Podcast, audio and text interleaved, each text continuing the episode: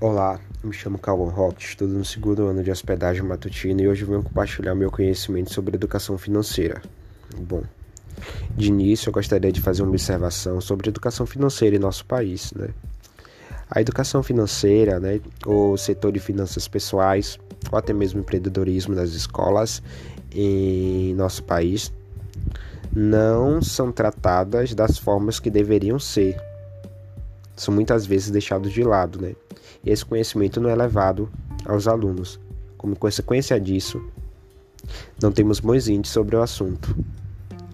Como exemplo, eu vou deixar aqui é, que, segundo a Confederação Nacional de Comércio de Bens, Serviços e Turismo, que é a CNC, só em janeiro de 2020, 65,3% da população brasileira, ou seja, mais da metade da população brasileira, estava endividada.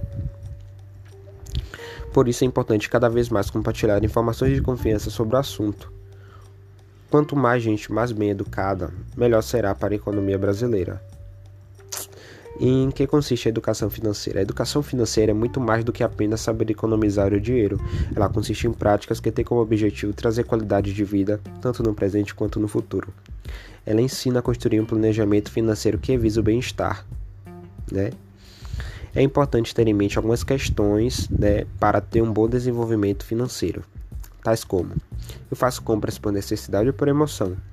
Consigo controlar meu dinheiro ou deixo ele guiar minhas dívidas? Tenho dívidas ou todas as minhas contas estão em dias? Essas questões podem ser guias para você começar a sua educação financeira.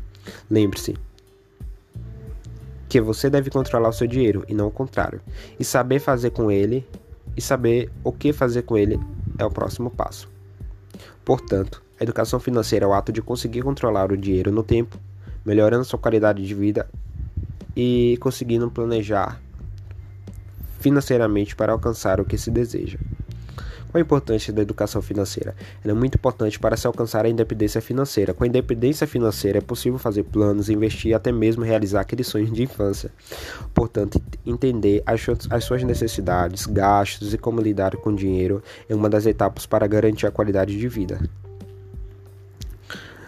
É, pensando no futuro. Bom, um ponto importante da educação financeira é um pensamento no futuro.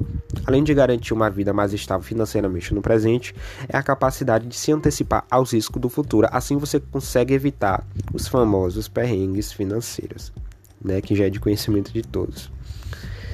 E vamos resumir aqui, né, que tenho pouco tempo para isso, mas irei logo resumir aqui para vocês o que é, né, o, setor de financeiro para que serve, né. A educação financeira é um fator importante para alcançar a liberdade financeira, ou seja, não depender de, de ninguém para suprir suas necessidades no que diz respeito ao dinheiro. Com ela é possível se planejar melhor e conseguir investir o dinheiro. Quanto mais nos planejamos, as chances de realizarmos planos de sonho é muito maior, ou seja, conseguimos aumentar nossa qualidade de vida bem importante todos nós fazermos um planejamento né, financeiro, termos um calendário financeiro, um calendário de finanças, estabelecemos datas que recebemos né, nosso dinheiro, seja ele salário ou não, e datas de pagamento de conta de cartão, de aluguéis e etc. Por aí vai, né? É, além disso, vivendo endividado não é uma opção saudável, né?